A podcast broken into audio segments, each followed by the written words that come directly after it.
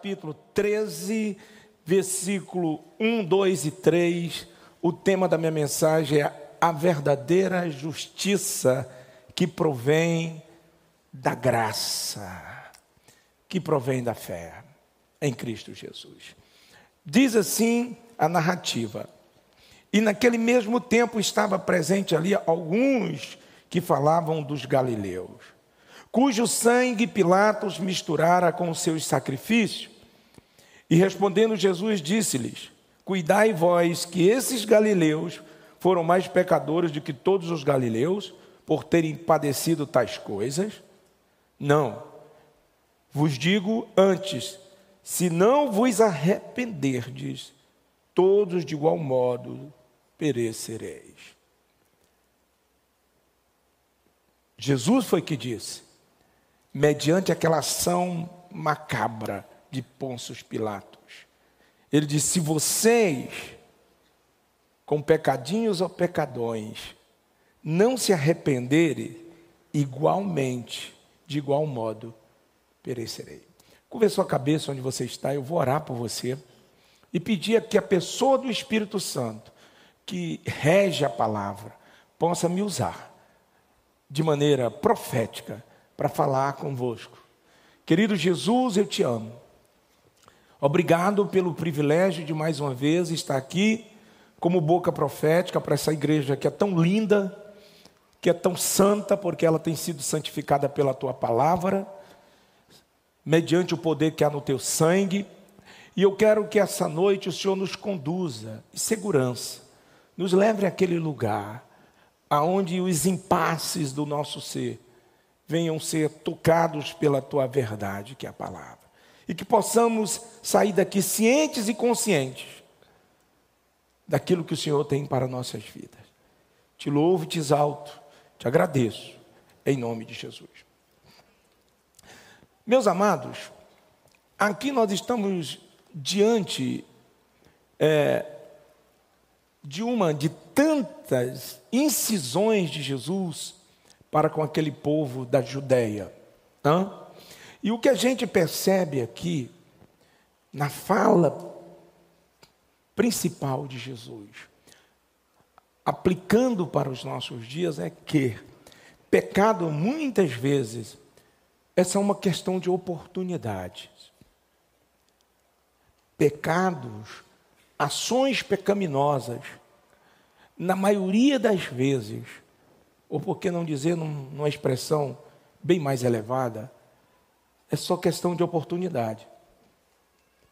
Todos nós, indistintamente, aqui temos uma história, aqueles que me assistem também pelas redes sociais. E é bem verdade que a história, ela favorece os nossos comportamentos né? A história ela favorece. Porque antes de você julgar alguém, porque se você entender bem a voz de Jesus aqui, ele está apontando para essa observação que temos com facilidade de fazer acerca das outras pessoas. Na ocasião aqui eram os galileus, um povo de uma região humilde, um povo de uma região não tanto quanto louvável, estava sendo, aquele povo estava sendo analisado por um outro povo de uma região favorável, da região da Judéia. Para que você puder, possa entender de maneira geográfica, né? os galileus, eles era aquele povo tipo tido como bárbaro, que morava naquelas regiões mais periféricas. Já o povo da Judéia, né, os judeus, onde habitava ali o clero dos fariseus, eram os cultos, eram as pessoas sábias. Hã? É tanto quanto que um dos mestres da lei, quando ouviu falar de Jesus, falou: porventura, pode vir alguma coisa boa da Galileia? Você já ouviu falar que de Nazaré saiu alguém para ensinar? Hã? Então, aqui a gente está diante de uma situação E quem está aqui no meio da situação, ensinando aquele povo, é Jesus. Hã? E ele diz: antes de você julgar, você tem que pensar o que você faria no lugar daquela pessoa, na condição. A maioria de vocês aqui, a totalidade, tem uma família, tiveram uma família, moraram, a maioria numa casa digna, tiveram, quem sabe, uma família louvável, hum, recursos para estudar, para se alimentar. Mas talvez a nossa pergunta hoje, firmada no discurso de Jesus, é: aonde estaria você? Quem seria você se você fosse da região da Galileia? Se você tivesse nascido numa família destruída, num lugar onde a bala come direto, a droga é vendida na porta da casa e você tem que fazer vista grossa mediante certas situações. Né? Então, aqui a interrogação de Jesus. Né? E uma das considerações mais procuradas entre as ovelhas, para a gente aqui, essas pessoas que não têm um certo nível de maturidade, elas sempre procuram a gente acerca de níveis de pecado. E é óbvio que a Bíblia nos mostra que existe diferença de pecados e pecado. Existe pecado com consequências mais graves, é verdade? Porém, você não deve confundir as coisas. O que, pastor? O fato de eu dizer que existem pecados que trazem consequências mais, maiores para a vida de um indivíduo, isso não quer dizer que existem pecadores melhores do que os outros. Vocês estão me entendendo ou não? Hum? Primeira coisa é que nós somos salvos, não é pelos nossos méritos. Nem quem pecou muito nem quem pecou pouco. Em Efésios, no capítulo 2, e versículo 1 e 2, as verdades imperativas da palavra de Deus nos afirma que todos nós, outrora, todos, quem pecou muito e quem pecou pouco. Todos nós, outrora, éramos guiados por espíritos imundos, mas o Senhor nos vivificou, estando vós mortas em ofensas e pecados. O versículo 2 diz o seguinte: E que em outro tempo nós andávamos, andastes, tá? Paulo está pregando para a igreja de Éfeso, segundo o curso desse mundo, segundo o príncipe da potestade do ar, que opera nos filhos da desobediência. Diga comigo, desobediência. Desobediência. Então, o que, que eu entendo aqui? Quando Paulo diz que nós estávamos mortos. O morto. A Bíblia nos afirma que existem pecados, e agora, para Deus, o pecador, todo pecador está morto. Todo pecador. Quem pecou mais e quem pecou muito. É tipo assim, vamos lá. Eu tenho um morto que acabou de morrer agora. Morreu. Ainda está quente. Mas tem outro que morreu tem 12 horas. Tem outro que morreu tem três dias. Estão três mortos. O, entenda. O morto que morreu mais quentinho agora disse: Olha, eu estou morto, mas não estou tão morto quanto você. E o outro lado, não, eu estou morto, mas eu não estou fedendo como aquele lá, não. É mais ou menos isso. O nosso peso de julgamento em relação a níveis de desvios que as pessoas estão suscetíveis a praticar. Diga comigo, todos nós andávamos errados, como ovelhas que não têm pastor. Estávamos extraviados, distante de Deus, fadados à ira daquele Deus que é o Deus de justiça. Romanos 3, 23, para não ficar só nas minhas palavras, eu gosto de pregar e usando a Bíblia, porque a Bíblia é que é a verdade, o artigo definido. Né? Porque todos, diga, porque todos pecaram e destituídos estão da glória de Deus. Então nós vemos aqui nos moradores de Jerusalém que se achavam melhores do que os moradores da Galileia. Hã? E o julgamento dos moradores da Judéia, aqui surge a questão central do julgamento. Porque na maioria das vezes as pessoas julgam os desvios dos outros, para numa certa medida, o que, pastor? Fugirem dos seus erros.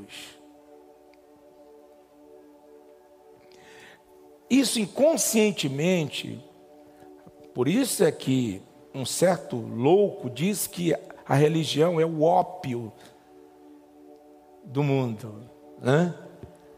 Não gosto de citar alguns escritores aqui, porque talvez nem convém citá-los aqui no altar.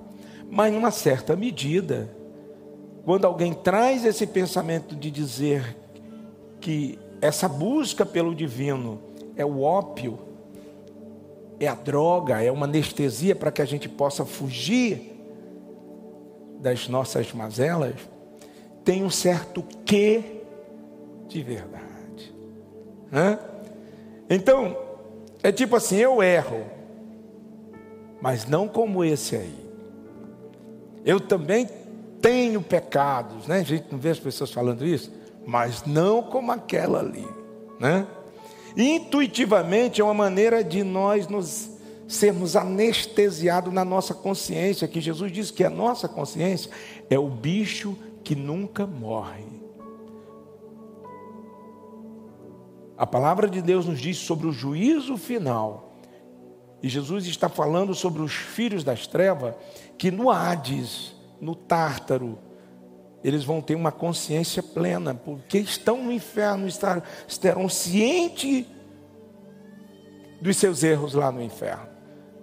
Porque na segunda morte, a consciência não morre. Diz que é o bicho que nunca morre.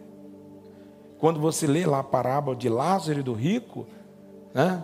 não melhor, nem uma parábola, nem uma história, porque tem nomes, né? Ali é um fato que aconteceu nos dias de Moisés e que o Senhor Jesus traz à tona ali, em Lucas 12. A pessoa estava consciente. Deixa eu sair daqui, pai Abraão, para avisar os outros. Eles não virem para cá.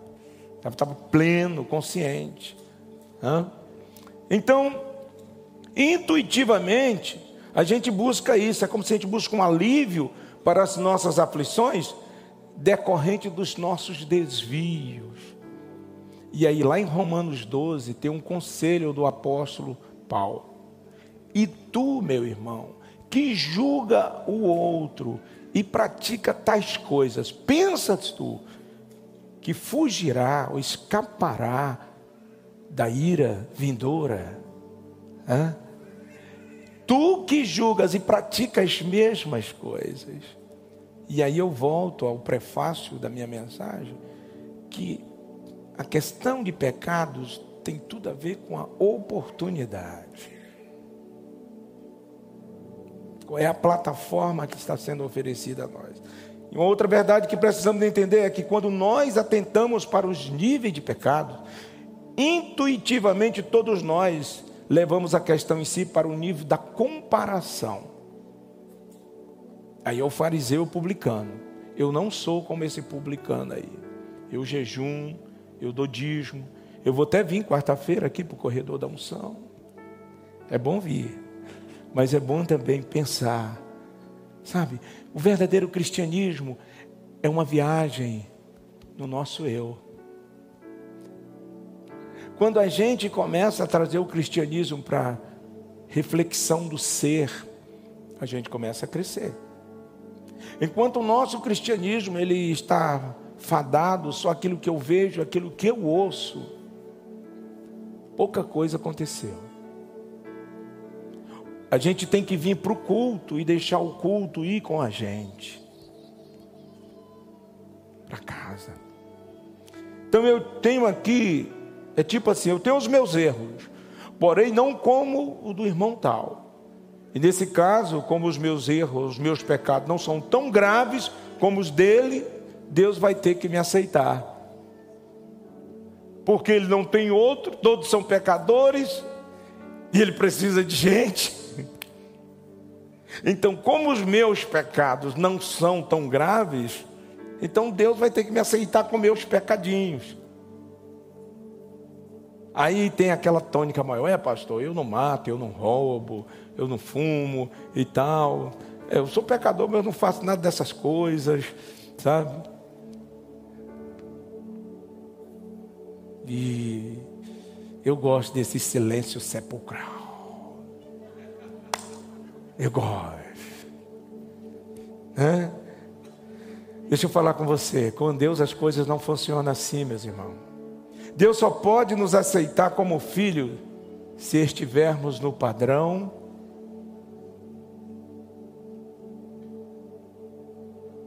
de evangélicos. O que, que você acha? Deus só pode nos aceitar como filhos se tivermos profeta no padrão de Cristo. Hum? E como ninguém pode estar no padrão de Cristo por si mesmo, nem eu, nem você, então o Senhor, através do seu Espírito, nos convence dos nossos pecados, dos nossos erros, e pela fé nos introduz nessa tão grande salvação. Eu estudando a carta de Judas ontem, pela manhã, ele escreve algo importante, se não me falha no versículo 3, só é um capítulo a carta. Ele disse: Eu me propus a escrever a voz acerca dessa comum salvação. Mas comum em que sentido? procurando escrever-vos com toda diligência acerca da comum salvação. Quando ele está falando da comum salvação, ele não está falando de um valor pejorativo, né? porque essa salvação não tem como medir sacrifício de Jesus. Ele está falando que a salvação ela está na mesa para todos, quer seja galileus, quer seja o pessoal da Judéia, quer seja aqui de Fortaleza que seja da, do interior mais humilde desse estado, acerca da comum salvação. Quando você recebe isso, o que? A salvação que advém de Jesus, é de graça. Ninguém mais poderá tirar essa salvação de você. Aí vale a pena ser um calvinista pessoa falou, pastor, você é calvinista ou arminiano? Eu sou calvinista em pé e armeniano de joelho.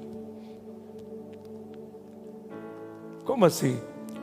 Eu sou um calvinista em pé, observando, atento, mas um armeniano de joelho orando, porque os calvinistas não gostam muito de orar, né?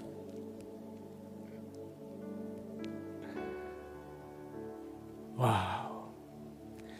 Ninguém pode mais roubar essa salvação se de fato você é um salvo. Essas palavras não são minhas, Jesus disse: Ninguém, Pai, teve o poder de tirá-los das minhas mãos, a não ser aquele que já estava designado para a perdição. Romanos 8 e 35, para coroar essas verdades, o apóstolo dos gentios, ele escreve: Quem nos separará do amor de Deus?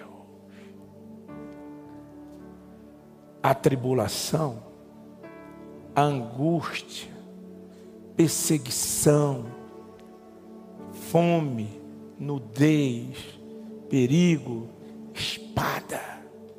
Ele vai dando aí os adjetivos. Coloca mais aí alguma coisa. Tem, né? Como está escrito, por amor de ti, Jesus, nós somos entregues à morte todo dia. Você foi alcançado por essa tão grande salvação, fica tranquilo. Ele vai fazer a boa obra em você. Até os tropeços servem, até as aparentes quedas, os aparentes desvios, Ele está trabalhando. Não estou incentivando ninguém a se desviar, mas eu estava falando para o pastor Nacésio, acho que é o pastor Nacésio, eu digo, pastor Nacésio, Deus nos estragou para o mundo. A gente não presta mais para o pecado. Antigamente, sem conhecer a Deus, a gente pecava, era uma benção. Pecava, ia para casa dormir. Hoje, não dorme. Hoje, quando a gente libera uma palavra que está fora do propósito de Deus, a gente passa a noite todo dia sem dormir. pelo menos é assim comigo. No tempo que eu era mais infantil com a Elza, eu brigava com a Elza, eu não conseguia dormir. Ela dormia, porque eu ainda não tinha tido um encontro com Jesus. Depois que eu descobri que eu não tinha casado com uma mulher crente, era evangélica. E eu não dormia. Passava a noite, meu Deus, acordava. O que, que é? Você vai me perdoar. Pelo amor de Deus, deixe eu dormir. Não, nós temos que se reciclar aqui, né? Não é assim? Por quê? Porque nós nascemos de novo. O pecado é uma comida que já não digere bem dentro da gente. Já não funciona. Se você está passando por isso, dê glória a Deus. Antigamente a gente pecava maravilha, né? Oh, que maravilha, legal e tudo bem. Não serve mais. Diga para alguém: você foi estragado para esse mundo. Você só serve para servir a Deus. Você está aí ou não? Então, muitos de nós gostamos de fazer comparações, né? Comparações acerca de assuntos relacionados à nossa vida. E só nos revela o quanto há de injustiça própria ou de justiça própria no nosso ser. Todas as vezes que nós fazemos comparações ou comparação das nossas, dos nossos qualitativos acerca dos desvios dos outros, isso só mostra o quanto há de justiça própria na nossa vida. E esse é o maior problema da justiça própria, é que ela exclui as bênçãos de Deus. Não é você que realiza, não é você que faz, não é você que tem poder, não é isso? Porque na realidade, a justiça própria ela, ela tem esse poder de anular o favor de Deus, esse favor que é imerecido. Sabe por que você está vivo? Favor imerecido. Sabe por que você não morreu aí com quase 700 mil pessoas do Covid? Não, foi sorteado, vai morrer só aqueles. Não. O Senhor olhou para você e diz assim: Esse aqui não está na hora de eu levar ainda, não. Matar não. Se eu matar, ele vai para o inferno. Como eu amo ele, vou trabalhar mais ele. Vou fazer ele se frustrar mais com as suas convicções, para que ele possa absorver o que eu tenho para a vida dele. Uau! Quem está disposto a ser frustrado nas suas convicções? Para que o Espírito de Deus estabeleça a vontade do reino de Deus que é boa, que é perfeita, que é agradável, que é leve. Uau, bom demais, né, gente? Porque por mais que seja uma área da sua vida que você aparentemente tem um certo controle, se você não depender inteiramente do Senhor, você pode fazer com que essa área seja um domínio do inimigo. Pessoas que passam a confiar em si mesmo. Entendeu? Em 1 Coríntios, no capítulo 10, versículo 12, eu bebo a água enquanto coloco o versículo. 1 Coríntios capítulo 10, versículo 12, tem aqui. Aquele, pois, que cuida está em pé, abra os olhos. Hã? Aquele que pensa ter segurança em determinadas áreas, se cuida e está em pé, tem que olhar para que não caia. Não é confiar em si mesmo. Então, o terceiro versículo aqui, a palavra central, terceiro versículo aqui de Lucas 13 diz: Não vos digo Antes, se não vos arrependerdes. Palavra central aqui arrependimento, metanoia, mudança de mente. Mudança de mentalidade. Nós temos que pedir todas as manhãs o Espírito Santo para mudar os nossos pensismos para transformar as nossas vãs, vãs, eu chamo vãs mesmo, seria a palavra mais correta, as nossas vãs seguranças, Hã?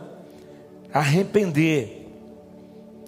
E o que é interessante é que essa história aqui do capítulo 13, ela não está apontando para uma salvação do juízo final.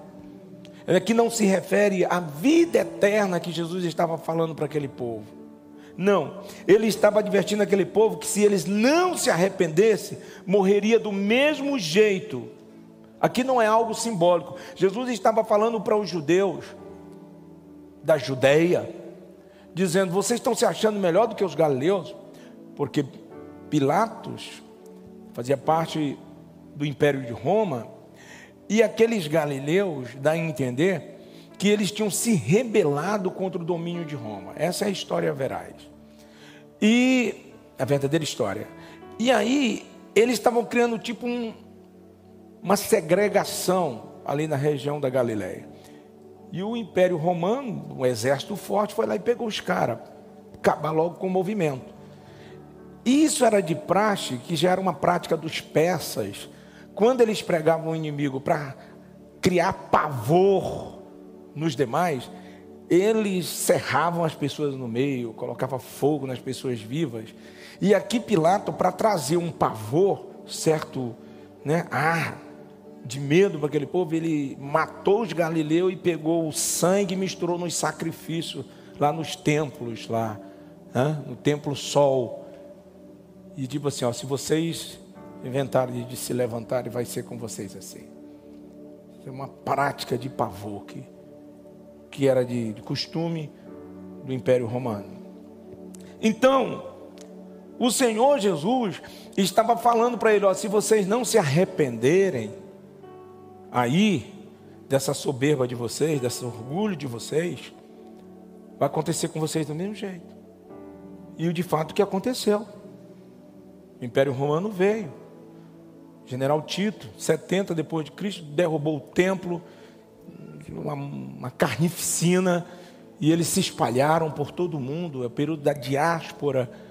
E agora, né, de um tempo para cá, em 48, o brasileiro foi lá e assinou na ONU, na ONU construir o Estado de Israel e estão se fortalecendo. Hoje é um, um país forte. E é, é um sinal para nós, nós vamos aprender aqui dentro da mensagem um pouco sobre isso. Então, o Senhor estava avisando para eles: se arrependam dos seus pecados. É chegado a vocês o reino. Em outras palavras, Jesus queria ali estabelecer uma paz sobre aquele povo.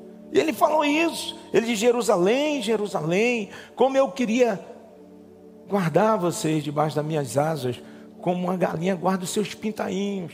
E Jesus chora sobre Jerusalém, porque eh, dentro da sua dimensão de Deus, ele vê né, o que de fato haveria de acontecer. Como já ensinei aqui, o nosso Deus não habita no tempo, ele habita na eternidade. O, o, o, o Éden para Jesus, o aqui e o final, tudo é aqui e agora. Não tem essa coisa para Deus. Então, sabe, por muitas das pessoas que vêm à igreja, na sua maioria delas, elas vêm no intuito de crescer espiritualmente, e porque a vida cristã, na sua essência, não se trata de você aprender algo, não que você não tenha que aprender, mas de você receber algo. A essência da vida cristã não é você aprender algo, é você receber. Paulo, em suas cartas, ele constantemente ele diz isso porque eu recebi do Senhor que também vos entreguei.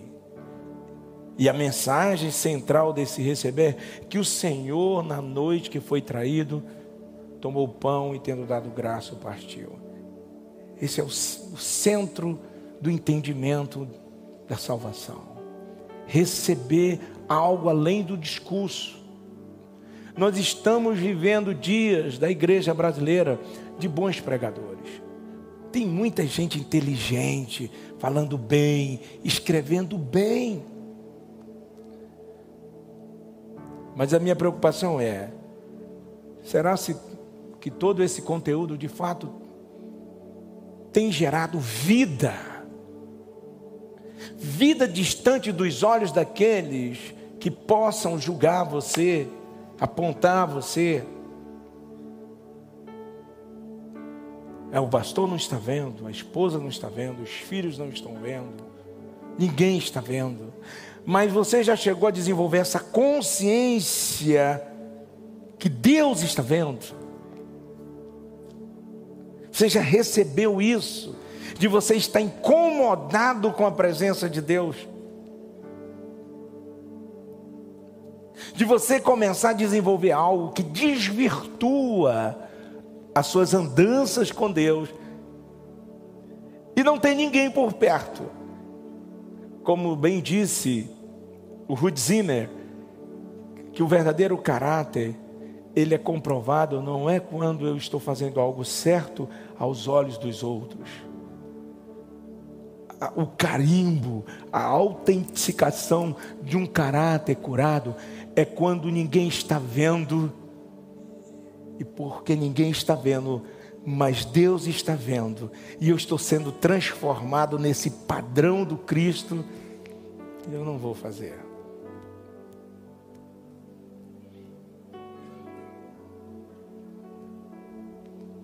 eu não vou fazer. Você está aí ou não? Então, não é sobre aprender tão somente, é sobre receber de Deus. É aquilo que aqueles homens que não tinham nem tanto estudos assim, eram pescadores. Pedro era um pescador. Eles receberam algo de Jesus. Eles não sabiam pregar direito. Quando Estevão estava pregando para os doutores da lei, um certo líder religioso olhou e como é assim mesmo? Não conseguiu ver a letra, mas diz que ao olhar para Estevão viu um anjo.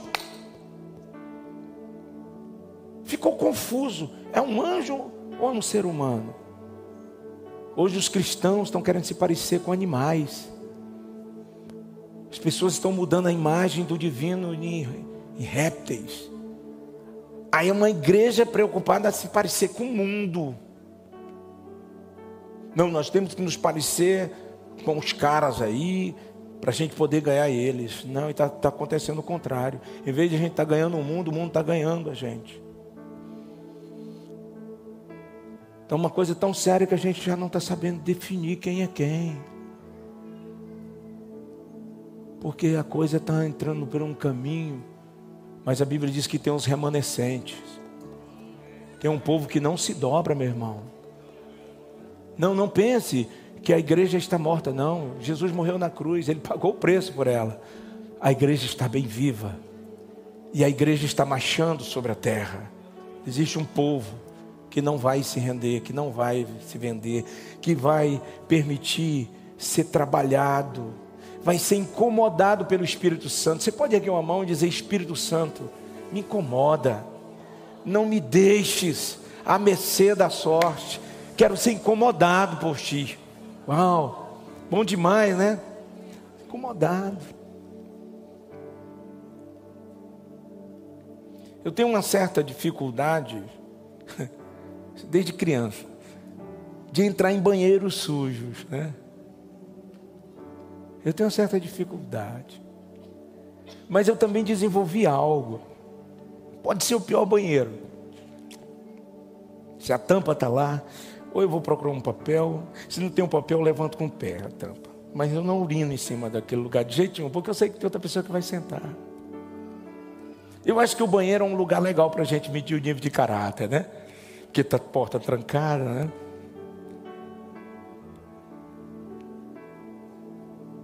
A pessoa um dia falou: pô, pastor, os banheiros dessa igreja é tudo limpinho. Eu ando semeando isso há anos. Estou colhendo.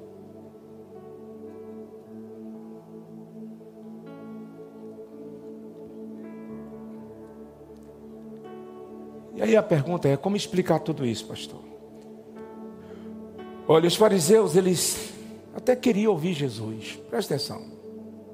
Por quê? Porque era um jovem que estava se destacando no discurso, realizando coisas tremendas. Porém, por que os fariseus queriam ouvir Jesus? Já parou pensou para pensar isso aí? Tem algumas pessoas que até querem vir para a igreja. Até gosta dos hinos, acha legal a homilia. Hã? Primeiro, por que, que os fariseus queriam ouvir Jesus? Quem sabe eles queriam tirar uma selfie com Jesus para colocar no Instagram. Selfie. Pô, Jesus hippie, cabeludão, eu não sei, alguns dizem era isso. Tirar uma foto contigo aqui, maluco, tu acabou de abrir os olhos desse doido aí. Vamos aqui, ó, legal. E tem muita gente que estão se aproximando de Jesus dentro dessa proposta. Jesus é legal, descolado, ele perdoa prostitutas, ele abre os olhos aos cegos. Pô, Jesus multiplica pães, cara. Vamos lá. Quem sabe não fosse isso. Mas segundo, quem sabe se eles não queriam sentar à mesa com Jesus para descobrir, quem sabe, os segredos pelos quais ele realizava aqueles milagres. E lá em Marcos 8, 11, 12 13, diz que os fariseus chegam para Jesus: Nós queremos um sinal. Eu vou para a igreja, mas eu quero um sinal. E saíram os fariseus e começaram a disputar com ele, pedindo-lhe para o tentarem um sinal do céu. Hã? Suspirando profundamente em seu espírito, disse: Por que, que me pedes esta geração um sinal? As pessoas hoje, elas estão atrás do, do extraordinário. As campanhas hoje, na sua totalidade, têm esse propósito. Não que Jesus não realize, mas caramba, eu, eu jejuei 40 dias, eu subi o monte, eu fiz, eu vendi, foi tudo e dei tudo lá porque eu quero tudo, né? Não tem esses picaretas da fé, né? Que andam por aí usurpando, né? A inocência das pessoas. Você tem que fazer uma coisa grande para que aconteça uma coisa grande de Jesus. Mas eu entendo que não existe coisa maior, maior em todo o universo, é de um pecador entender que o seu caminhar está lhe afastando da eternidade com Deus. Quando ele entende isso, cara, aí ele canta a canção de um apóstolo que está lá em João 6. Para onde estou indo? Para onde irei eu? Se só em Jesus há palavras de vida eterna. Eu acho que essa, permita-me achar, eu acho que essa é a frase, talvez o grande segredo para o um mortal. Para onde estou indo? Com esse tanto de coisas que eu agreguei na minha vida diplomas, dinheiro, honra, tudo. Ah, eu sou, eu tenho e tal. Mas para onde eu estou indo? Qual é o meu ponto final? Aonde a minha alma repousará? Quando o último segundo da minha existência aqui neste mundo chegar para onde irei eu?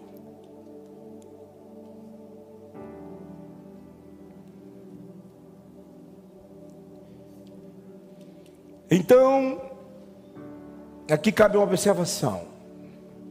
Se você vem a Jesus buscar palavra de entendimento terreno, ou quem sabe perceber alguma coisa extraordinária aos seus olhos, você juntamente com esses fariseus aqui vai se perder vai se perder.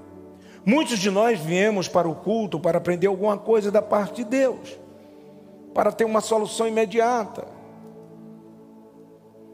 E eu entendo que 90% das pessoas que se dirigem ao divino têm essa percepção.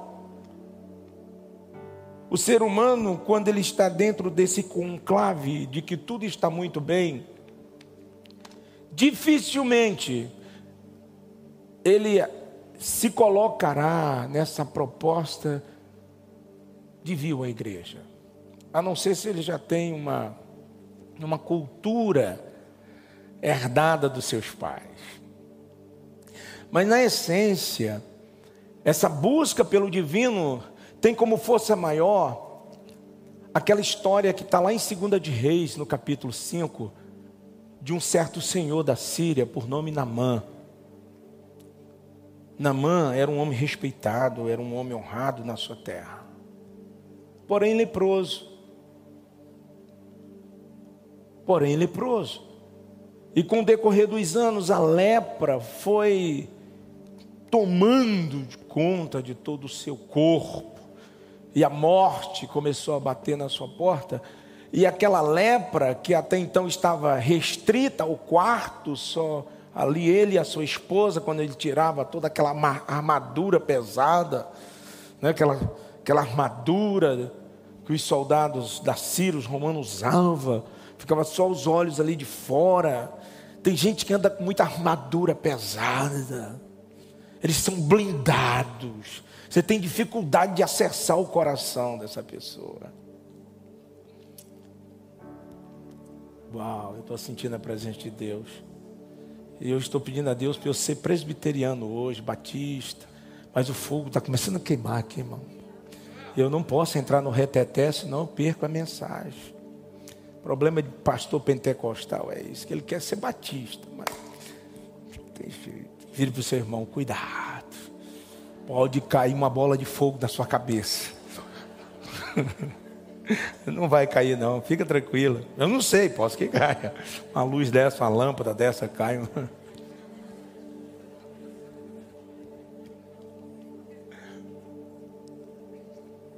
Na outra, na outra igreja aconteceu um fato tão extraordinário na época. Tinha uma lâmpada lá, quando chovia, parece que acumulava água, né? E eu estava pregando sobre o rio da vida um dia lá. E aí, na ocasião, começou a jogar água em cima do irmão. E, irmão... e eu sem entender direito. E o irmão está aqui no natural. de irmão, sai daí, você vai se molhar todinho aí. Essa aqui é a água que nós precisamos. A água da vida. Mas as pessoas elas são focadas nessas coisas do extraordinário. E nada contra, eu já vi tantas coisas lindas. É forte. Então, Namã, presta atenção. Namã, ele é bem atual. Porque a gente vem a Deus e a gente vem com, aquela, com aquele pacote, olha, tá bom, Senhor, eu vou largar o mundo, eu vou largar a gandaia, eu vou, mas eu quero isso. E lá, segunda de Reis 5 e 11, olha o que, que, que esse cara diz.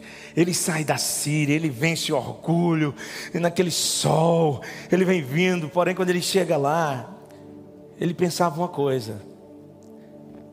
Porém, Namã muito se dignou e se foi dizendo: Veja o que eu dizia comigo mesmo. Eu pensava que certamente ele ia sair, pôr-se em pé. Vamos lá, ó. Invocará o nome do Senhor seu Deus e passará a sua mão sobre o lugar e restaurará o leproso. Isso são os nossos pacotes. A gente vem até Deus com os nossos pacotes. E quando os nossos pacotes não são abertos conforme Deus quer abri-los, a gente se frustra. Ah, eu não vou mais nessa igreja, não. Eu já passei sei quanto tempo aí. Eu pensei que esse pastor era assim, e não é. Eu pensei que o irmão era assim. Eu pensei que você era assim, por isso que eu me casei com você. E sempre nós estamos esperando as realizações do nosso ego. Mas existe uma grande beleza em sermos frustrados nas nossas convicções.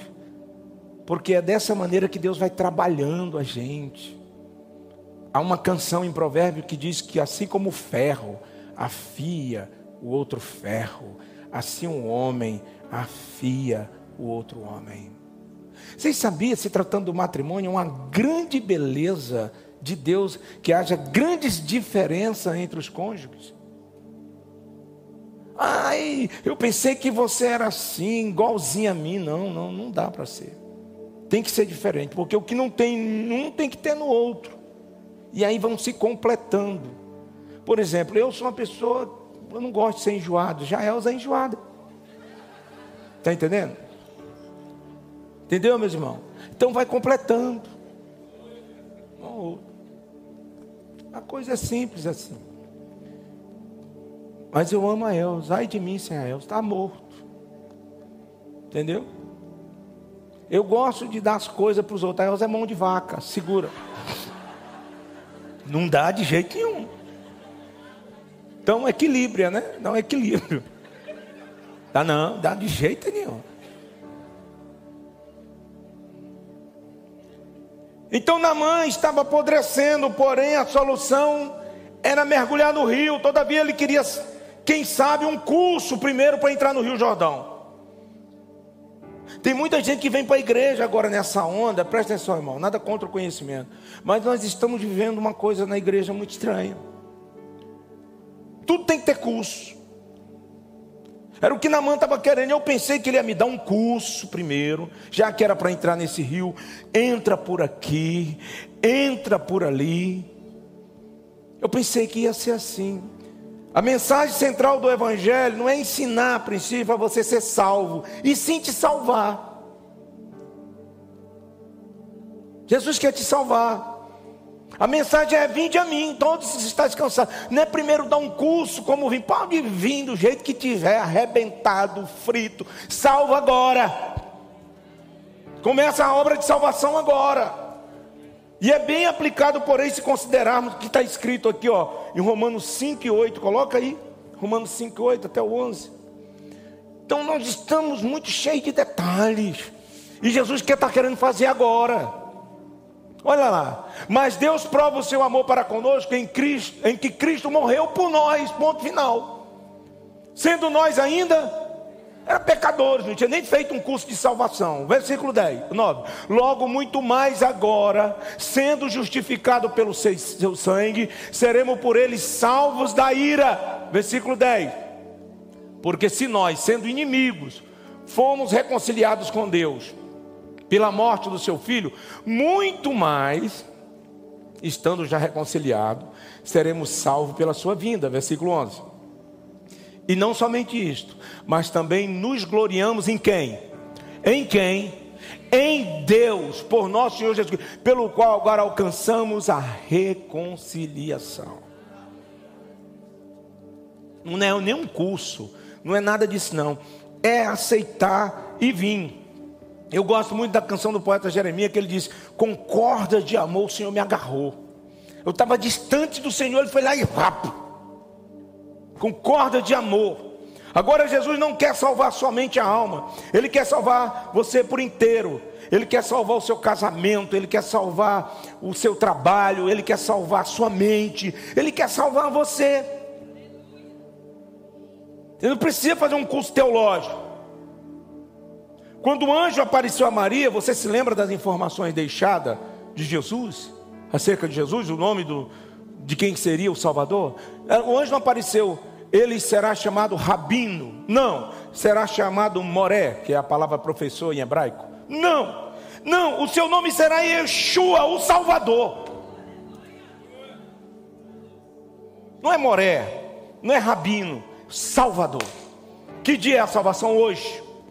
Hoje é o dia de você salvar o seu casamento, salvar a sua profissão, salvar o seu intelecto. Não está estudando, amanhã eu já vou começar a estudar, ah, já vou começar a fazer hoje.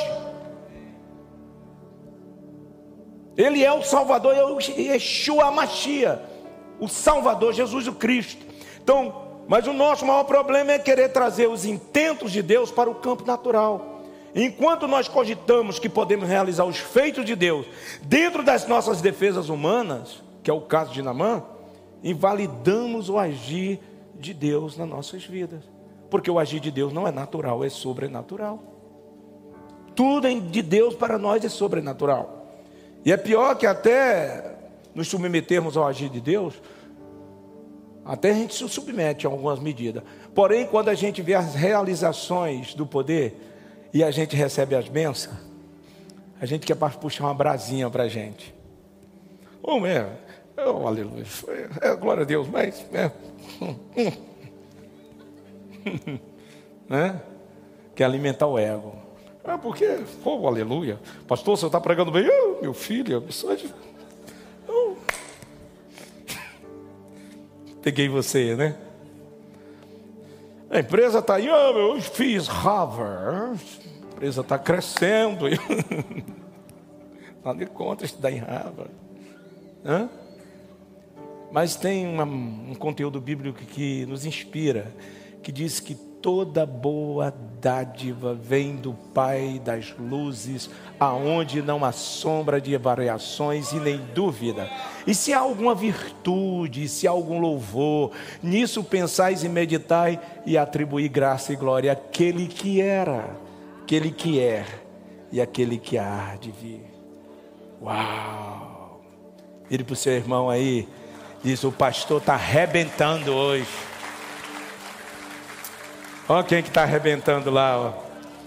Meus irmãos, então o conselho para nós é o de Davi, Salmo 103. Se entregou, Davi se entregou. Chegou o momento, tudo que há em mim, tudo, tudo que há em mim, bendigo o seu santo nome. Se entregou, se rendeu. Tudo que há em mim não tem favor algum. Tudo é Ele. E Paulo ainda reforça até as tribulações. Ó, oh, chega um momento de maturidade que eu me alegro atrás nas tribulações. Porque tudo tem um propósito. A gente pede paciência a Deus, Senhor, me dá paciência. Você acha que Ele vai botar umas pedrinhas de gelo aqui? Não vai mandar tribulação para você ter paciência. Sim ou não? Senhor, me dá sabedoria. Aí já vem tudo prontinho. Não, Ele vai mandar coisas difíceis. Você está me entendendo? Você me Deus me dá sabedoria, aí Deus vai mandar dois mais dois. Quatro. Esses dias eu estava vendo. Dois mais dois, né? Dentro de umas fórmulas lá. Aí o cara leva ao quadrado, não sei o que, tal, e o cara, e tal, e desce. É, Deus é assim. A gente pede sabedoria a Deus, Deus vai mandar coisas mais complicadas. Para que a gente possa resolvê-las. Aí então não dá mais nem para pedir sabedoria. Síndrome do tolo. Muitas das vezes nós queremos um rio de informações da igreja, a qual congregamos, para solucionar determinadas áreas da nossa vida. Tem alguma coisa de errado? Não. Mas um dos departamentos mais procurados aqui da igreja é o departamento de casais. Amém. Tem um departamento de casal violento, escola da família e tudo. Mas esses dias eu me deparei com um texto na Bíblia, que tem tudo a ver com família. Jesus chegou numa casa e estava um problema grande. Jesus olha, vocês procuram o pastor Rafael da escola da família, façam as 14 lições, depois venha para o SOS Família e tal. Não. Jesus chegou naquela casa. Qual é o problema? Acabou o vinho. Hum, traz água. Transformou em vinho.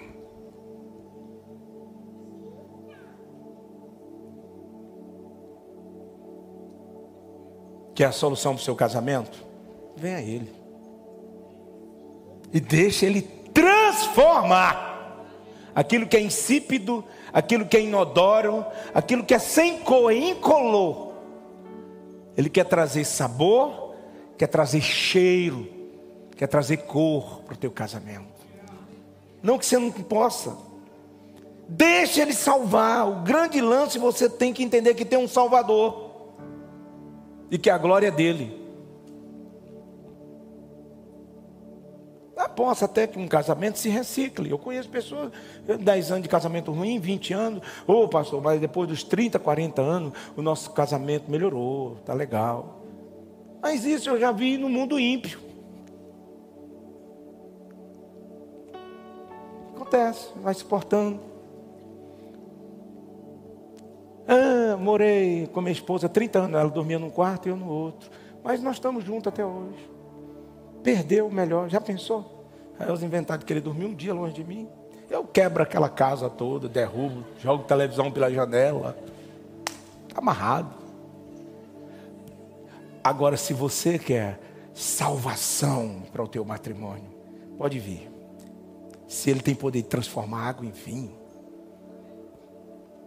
ele é o Yeshua. E essa transformação, ela parte do princípio de quê? Que quando eu me deparo com Jesus, eu não tenho como fugir dos olhos de justiça. Esse vir para Jesus não é tão somente dobrar o joelho aqui, ou os joelhos. Mas esse vir para Jesus é receber esse entendimento. Rapaz, eu sou um tolo. Eu estou passando a semana inteira trabalhando, feito um jumento de carga, em vez de chegar em casa, desfrutar da minha vida com meus, meus filhos, meus filhos, alegrar, ir para o avivamento à noite, glória a Deus, aleluia. Eu estou perdendo o tempo. Você entendeu? Aquela canção de Salomão que diz que nós temos que nos lembrar do Senhor quando a gente é novo, porque quando chega velho, chega os maus dias, aquilo aponta também para o lar. Porque, velho, 70 anos, 90, não, 70 dá para legal, eu vou chegar com 70 legal. Mas 90, oi amor, oi, vem cá, fazer o quê? Me dá um beijo aonde eu não estou nem chegando, tu troço. Lembrar do teu Criador nos dias da tua mocidade aponta para esse entendimento, essa beleza, essa faxina espiritual. Fica perdendo meu tempo. Eu me lembro no tempo que eu discutia com a Elza. Eu discuto com a Elza, eu sou trouxa, rapaz. Hum? E é tão engraçado como a vida é linda. Né? Tem uma, um filme, A Vida é Bela, né? Eu me recordo quando assim, quando eu casei com a Elza, no começo. Né? Eu tinha uns amigos, né? Aí eu saía da igreja, aí eu saía com os amigos, né? E a Elza ia lá atrás e tal. E é um. De Elza ficou irada. Aí ela foi para casa, e eu para casa dos amigos, lá, um pastor amigo meu e tal, tocar violão. Chego em casa, meu irmão, o negócio estava envenenado. Aí ela falou assim: Ó, eu vou ter que falar para você hoje. Eu não suporto mais sair da igreja e você virar as costas para mim sair com esses amigos por aí. Eu sou a sua esposa e tal. Porque dentro de mim ainda ainda tinha aquelas mansões de solteiros, né? Entendeu? O cara casa e quer ser solteiro. Você não sabe onde você está entrando.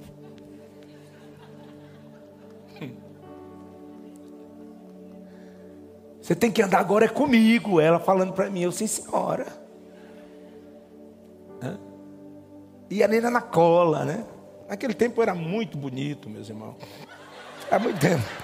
Há muito tempo. Muito tempo. Até considero, né?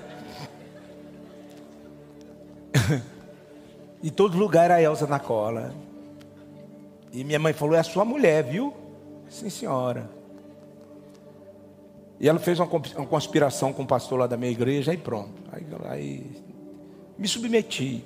Mas hoje é diferente ela forçou tanto isso que eu não sei andar lugar nenhum sem a Elza. Se você me ver sem a Elza, alguma coisa estranha está acontecendo. Estou lugar com ela. Só que inverteu. Então, hora que eu estou lá em casa lendo, ela está indo aí. Você está indo aonde? Estou indo ali, eu também vou. Ô amor, espera um pouquinho, porque geralmente quando ela quer sair assim é para gastar. e eu não sou doido. Eu... Você está indo aonde? Eu estou indo bem ali fazer uma coisinha. Hum, meu cartão de crédito gritando: Não deixa, não deixa. Mas é assim mesmo. E essa maravilha de a gente viver essa vida dois, se perdoando, sendo perdoado. Isso vai refletindo na vida dos filhos. Mas sabe, esses valores, esses labores, não podem ser o nosso troféu. A gente tem que entender que tudo isso. Esse dia eu falei algo aqui, uma pessoa se escandalizou. Que é isso, pastor? Pesado. Eu digo sim. A minha esposa sem o Espírito Santo é a pior prostituta dessa rua. Eu sem o Espírito Santo sou o pior drogado dessas ruas aí. Alcoólatra, assassino. Se o Espírito Santo é que nos conduz aos valores do reino vindouro. É tudo é Ele. Se Ele não intervir, meu irmão, a gente vai fazer coisas que jamais a nossa mente imagina. Mas quando Ele vem e Ele transforma a água em vinho, quando Ele chega, Ele transforma a maldade em bondade Jesus tem o poder de transformar. Por isso que eu digo aqui nessa igreja: nós não estamos atrás de teologia reformada, coisa nenhuma, discurso de homem. Eu estou à procura de uma teologia transformada, que transforme o homem em uma nova criatura. É possível sim. E esse vinha Jesus tem essas percepções, essas mansões do Espírito, de levar a nossa mente cativa ao Calvário e dizer: não, a partir de hoje não vou fazer mais isso, não. A partir de hoje não vou dizer mais isso, não. Não vou, não. Isso não condiz comigo. E quando você entra nesse lugar de pedir a Deus para transformar você, aí se prepare. Você vai se frustrar com você mesmo. Essa campanha de 21 dias passou, eu fiz um propósito, Senhor, o que tiver de morte, de ferida na minha alma, joga para fora. Me assustei, meu irmão. Até discuti aí no lugar, discuti. Depois pedi perdão aqui à igreja. Digo, olha, o apóstolo é Pedro discutindo. Coisa feia. Mas Deus falando, ainda tem isso aí na sua alma. Me estressei com o ato de justiça que vi. Não posso, não resolver o problema do mundo. Tem que orar. Eu fico andando ali, ó, que eu fico caminhando no cocó e passando ali aquela sujeira, aquele negócio indignado. Ó. O Senhor falou para mim: Você já orou? Você é um profeta. Já orou por esse rio? Para de chamar que esse rio é cocô, não. Ele é o rio Cocó. e aí eu estou passando com minha mãozinha: Senhor, profetizo que esse rio vai ficar limpo, cheio de peixes limpo. Hoje eu não tenho coragem de comer um peixe daquele, não, que você morre. Mas eu estendo a minha mão, orando e profetizando. Eu sou boca de Deus. Vocês estão me entendendo? E Jesus vai falando essas coisas para a gente. Então deixa Jesus te salvar. O grande lance é você ser salvo. Quem pode dizer amém? E quando a gente opta a alcançar tudo pela graça, mediante a fé em Cristo, aprenda, não existe méritos. Nenhum. É tudo é dele. Porém, a beleza de entregar tudo em suas mãos e atribuir todos os efeitos dessa caminhada é porque recebemos dele uma promessa além daquilo que a gente possa pensar. Presta atenção, se você confia em Jesus de verdade, entrega nas mãos dele, nas suas mãos, a sua vida, os seus sonhos, os seus projetos. Isso não quer dizer que você vai parar, ficar dentro do quarto agora. Eu entreguei tudo. Agora eu quero ver. Não. Esse entregar, ele também aponta para pedir essa motivação para viver, para conquistar, para ser transformado. Não é a religião do ermitão, isolado, crente demais. Não é isso, não. É interagindo um com os outros. Senhor, me transforma, me dá graça para eu suportar aquele gerente enjoado. Ele não é enjoado, ele é uma bênção. Oh, para suportar aquela patroa, que é uma bênção. Pastor, mas isso não é mentira, não. Não, isso é palavra profética em cima do mal. Você sabe que ela não é essas coisas todas. Mas se Jesus transforma água em vinho, meu irmão, como é que ele não transforma? Corações endurecidos em corações cheios do seu amor. Não é verdade? Então, quando você se coloca nesse lugar e entrega tudo todas as coisas, todos os desejos nas mãos de Jesus, sabe o que, é que acontece? Você vai ser surpreendido por Deus. Alguém quer ser surpreendido aí? Quer mesmo? Efésios 3, 20 e 21. Olha o que é que ele tem pra, para aqueles que entrega tudo. Olha aí. Ora, ora, aquele que é poderoso para. Quem é poderoso para fazer?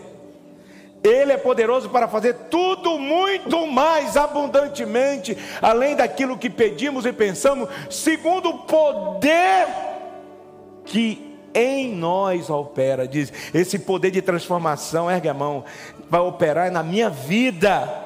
Olha o versículo 21, que coisa linda. A essa glória na igreja primeiro na igreja, por Jesus Cristo em todas as gerações da minha vida, nos meus netos, nos meus filhos, nos bisnetos, para todo sempre. Oh! Quem crê nisso, gente? Não é só para ler, não, é para crer. Não é só informação, não, é receber isso. E sair daqui ciente. Que Deus tem essas coisas grandes, seguras e firmes que a gente nem imagina. Eu já estou caminhando para o final. Não, ainda tem um tempinho ali. Que é isso, pastor? Segundo versículo é o versículo 4 de Lucas 13. Olha o versículo 4. Ou aqueles 18 que sobre os quais caiu a torre de Siloé e os matou, cuidais que não foram mais culpados do que todos os quantos, todos quantos homens habitam em Jerusalém. Jesus está falando aqui de situações e situações.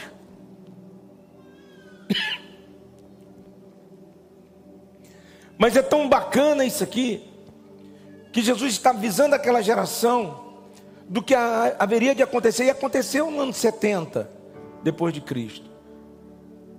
Foi tudo dissipado, pedra sobre pedra não ficaram, foi um desastre. E Jesus estava querendo abrir os olhos daquele povo, porém aquele povo estava cego. Mas eu falei da vinha, que essa vinha aponta para esse entendimento de coisas boas, de coisas louváveis. Mas o capítulo 13 também fala sobre a figueira. E aqui, no versículo 7, diz a história da vinha, ou a palavra da figueira, melhor dizendo. Lá no capítulo 15 de João, diz que o Senhor também é o dono da figueira. Ele que poda a figueira, ele corta os seus galhos. Se ele fosse o dono Nesse caso aqui dessa figueira, algo estaria contrário. Versículo, capítulo 22 de Deuteronômio, versículo 9. Coloca aí. Presta atenção. A vinha nos fala de vida abundante. A vinha nos fala dos nossos acertos para com esse Deus. Mas a figueira aponta para esse povo da Judéia, que estava fazendo comparações, relações com os galileus e quando você pensa que tem algum mérito em relação ao outro, você se torna uma figueira. Não semearás a tua vinha diferente de espécies de semente, para que não se profane o fruto da semente que semearás e a novidade da vinha. Quer dizer, o Senhor está falando aqui, você não pode misturar coisa com coisa. Você tem que definir o que de fato você quer em Deus. Tem muita gente misturando muita coisa e estão perdendo o essencial da sua vida. E você passa na rua e vê uma pessoa num estado deplorável. Esses dias foi frustrante para comigo.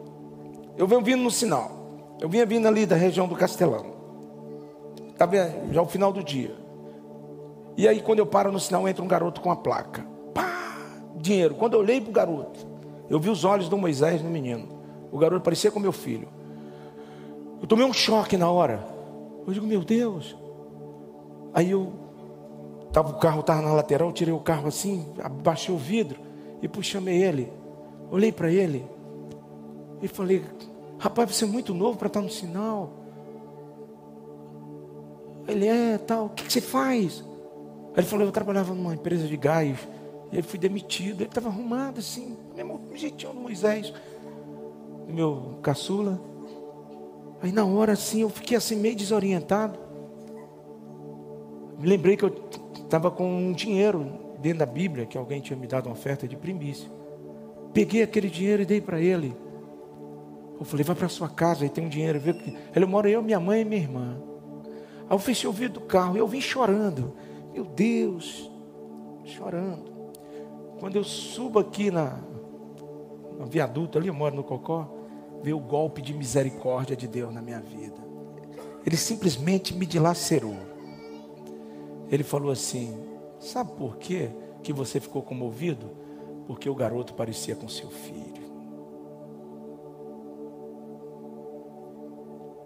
Eu digo, Jesus, não faz isso não.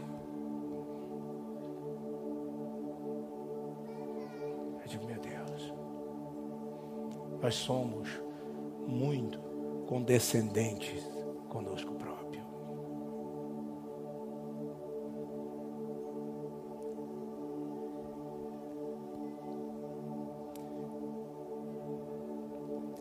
Muitos em Jerusalém reconheceram que a solução estava nele.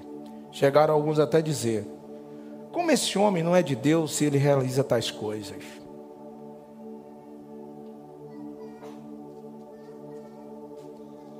Esses dias ouvi da boca de uma pessoa jovem, pastor, eu estou tão decepcionada comigo mesmo. Eu digo, sabe por que você está decepcionada consigo mesmo? Porque as suas realizações são atribuídas a você. e não a Ele.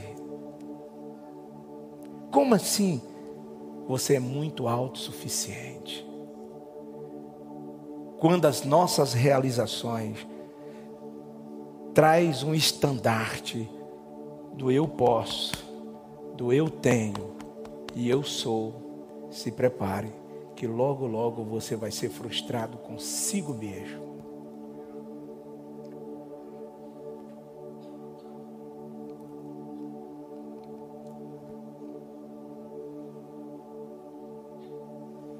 Conheço um homem, que a Bíblia aponta a ele, era um poliglota, falava nove idiomas, era advogado, doutor da lei, o seu nome era Saulo de Tarso.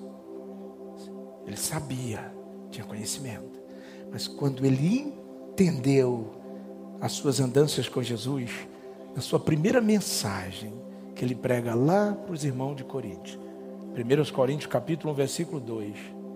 1 Coríntios capítulo 2, versículo 1, melhor dizendo. 1 Coríntios capítulo 2, versículo 1. Olha aqui o que, é que ele fala. E eu, irmãos, quando fui ter com vocês, anunciando-vos o testemunho de Deus, eu não fui com sublimidade de palavras ou de sabedoria. Sabe por quê? Coloca o versículo 2. Porque nada me propus saber entre vós, senão é Jesus Cristo e esse crucificado. E lá frente ele diz: E eu me apresentei diante de vós com temor e tremor, para que tudo o que eu estou ensinando a vocês não se firmasse em mim, mas nele. O nosso problema tem sido esse. A gente está cheio de informações.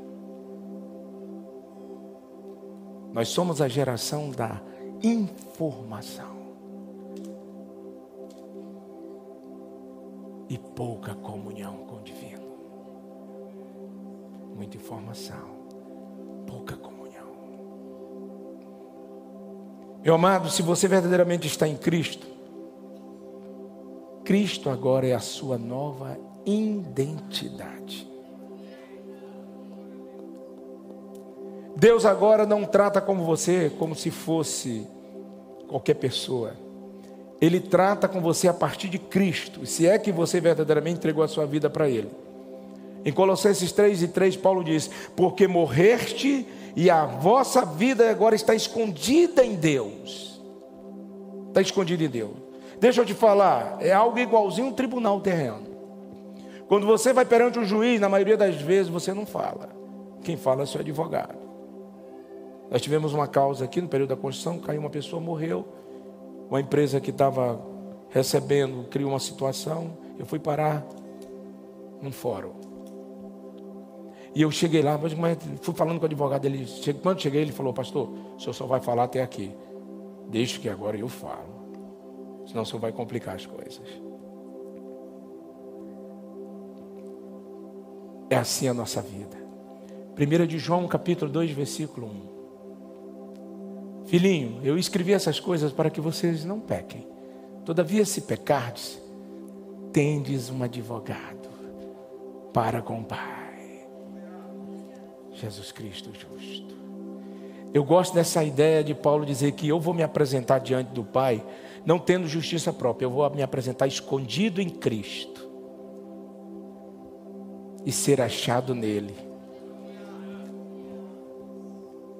Voltando para a parábola da figueira, aqui eu gostaria de usar um dos princípios da hermenêutica, que é a primeira menção.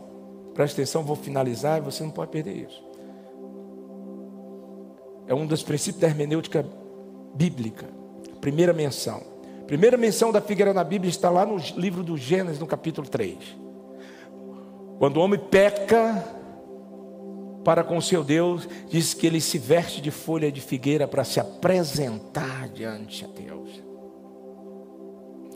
Então aqui nós vemos a tentativa do homem de se aproximar de Deus através dos seus méritos, através dos seus esforços. Mas a Bíblia diz que a maneira correta de nós nos apresentarmos diante do Senhor está em Hebreus 9, 22. Não há justiça entre o homem e Deus, justiça humana. Não é através do que eu faço. Hebreus 9, 22 diz: E quase todas as coisas, segundo a lei, se purificará com sangue. E sem derramamento de sangue não há remissão de pecado. O Senhor foi lá e matou o cordeiro logo, apontando para o Messias que João Batista, no Vale do Jordão, eis aí o cordeiro de Deus, que tira o pecado do mundo. Aquele cordeiro já estava apontando por sacrifício para o verdadeiro sacrifício. Né? O verdadeiro sacrifício. Diga para o seu irmão: Ei, meu irmão, você e eu, temos que passar pelo Calvário, através de Jesus Cristo. Hebreus 9, 14. Hebreus 9, 14. Hoje estou com vontade de pregar. Quanto mais o sangue de Cristo, que pelo Espírito eterno se ofereceu a si mesmo imaculado a Deus. Sabe o que ele está falando?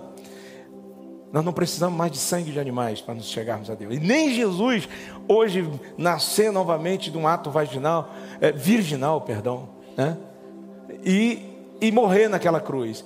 O escritor está dizendo: aquele ato, toda vez, todas as vezes que eu invoco sobre a minha vida, todas as vezes que eu reconheço os meus erros, Senhor, eu pequei, eu errei.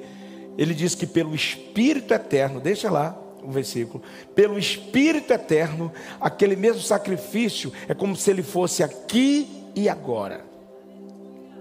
Quando eu confesso os meus pecados e me arrependo de todo o coração e eu me curvo, é como se eu tivesse abraçado com a cruz aos pés de Cristo e o sangue sendo imergido na minha vida.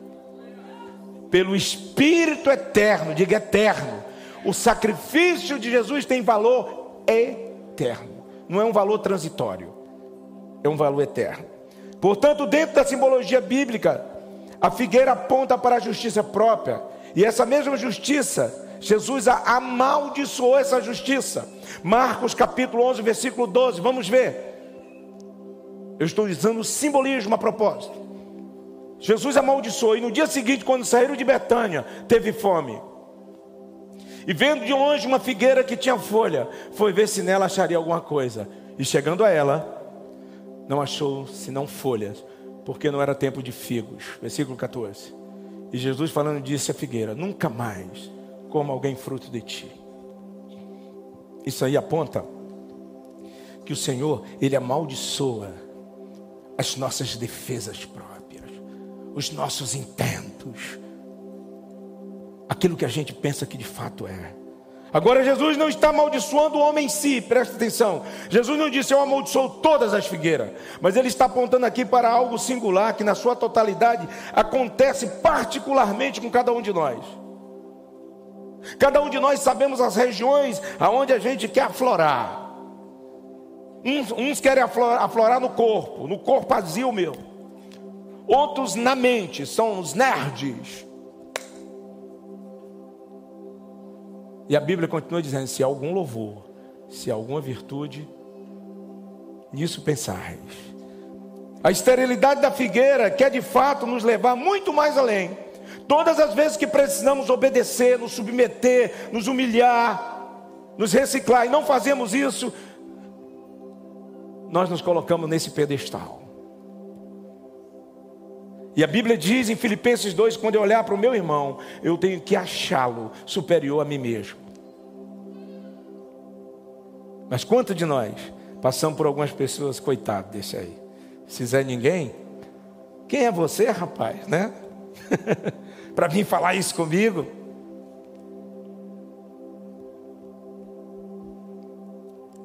Eu já falei que volta a reiterar, até quando a alma for lavada.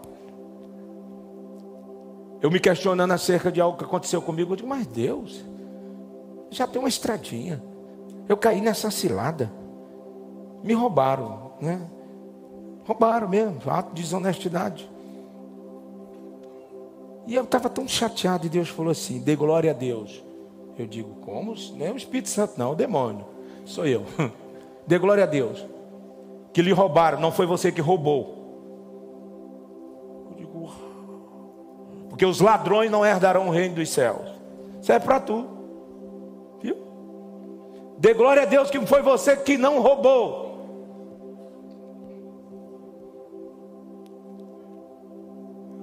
a gente vai crescendo, né? Vai dando glória a Deus em todas as coisas. Por quê? Eu poderia ser um ladrão também. Se Jesus não tivesse me dado esse senso de honestidade. Trabalhei em, algumas empresas. Eu trabalhei numa empresa, dinheiro, eu contava muito dinheiro. Saí de lá com as mãos limpas. Mas hoje eu entendo. Tem um amigo brincou comigo falou, cara, dos caras que gerenciou empresas grandes aqui, só tu que é pobre. Todo mundo está rico. Pois é. Mas sabe por que eu não roubei? Porque houve uma intervenção daquele que verdadeiramente é honesto.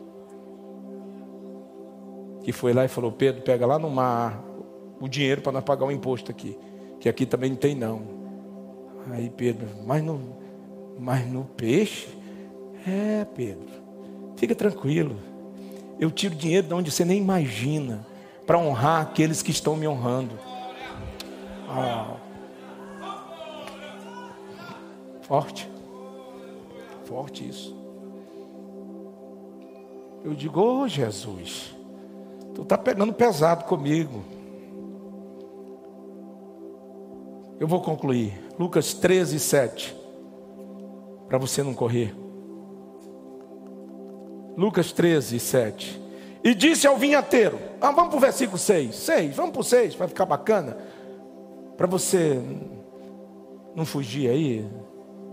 E dizia esta parábola: Um certo homem tinha uma figueira plantada na sua vinha e foi procurar nela fruto. Eu estou lendo em outro lugar da Bíblia. E eu estou falando de outra figueira. Não achando, versículo 7, isso aqui era um homem, não era Jesus. Tem um sete. Disse ao vinhateiro: Eis que há três anos venho procurando fruto nessa figueira e não acho.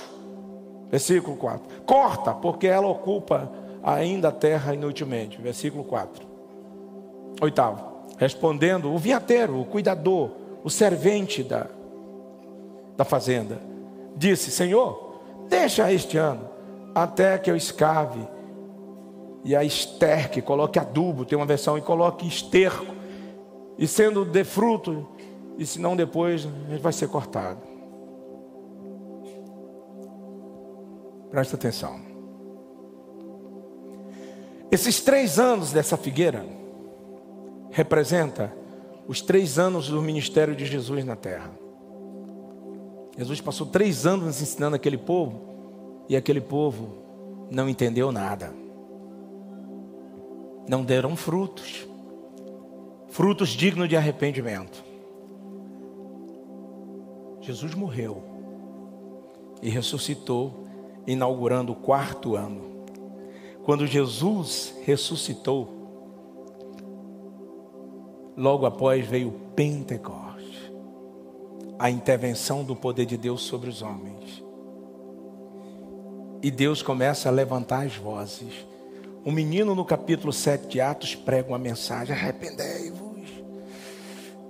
Pedro vai à praça central e prega, três mil almas se arrepende. O, o cuidador da fazenda disse: Deixa eu colocar esterco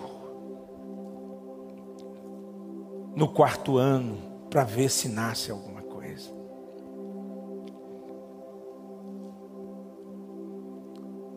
Estevão é morto, apedrejado no pináculo do templo. As suas vestes é lançadas aos pés de um jovem por nome Saulo de Tarso.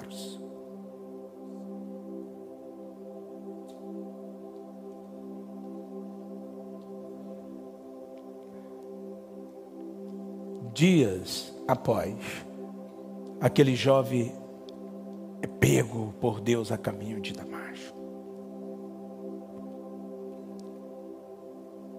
E ele, ao entender o chamado, em Filipenses 3 e 4, Paulo fala algo.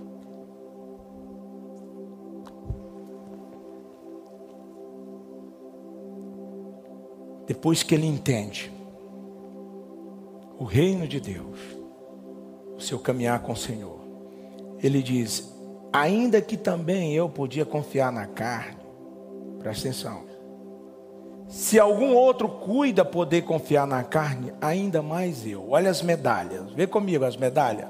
Coloca. Circuncidado ao oitavo dia, quer dizer, eu estou dentro da lei. Da linhagem de Israel, da tribo de Benjamim, da tribo por excelência dos profetas. Hebreu dos hebreus, quer dizer, eu estou dentro da promessa de Abraão. Segundo a lei, fui fariseu, quer dizer, a lei mais metódica andava certinho diante dos homens. Vai lá. Segundo zelo, perseguidor da igreja, porque a lei perseguiu a igreja. Segundo a justiça que há na lei, irrepreensível. Vamos lá. Mas o que para mim era ganho, eu reputei por perda por Cristo. Vai lá. E na verdade eu também por perda todas as coisas, pela excelência do conhecimento de Jesus Cristo, meu Senhor. Vamos lá pelo qual sofri perda de todas as coisas, considerando como esterco.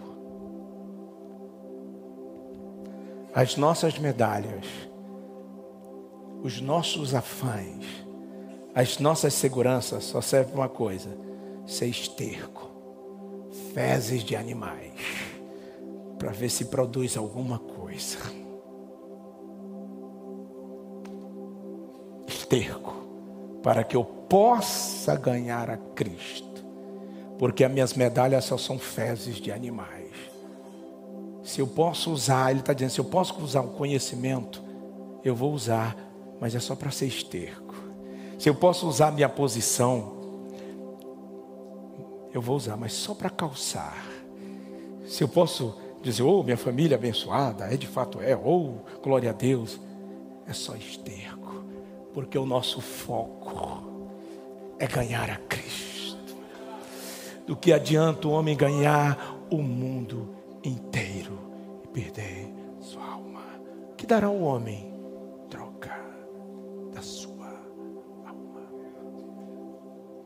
coloque em pé.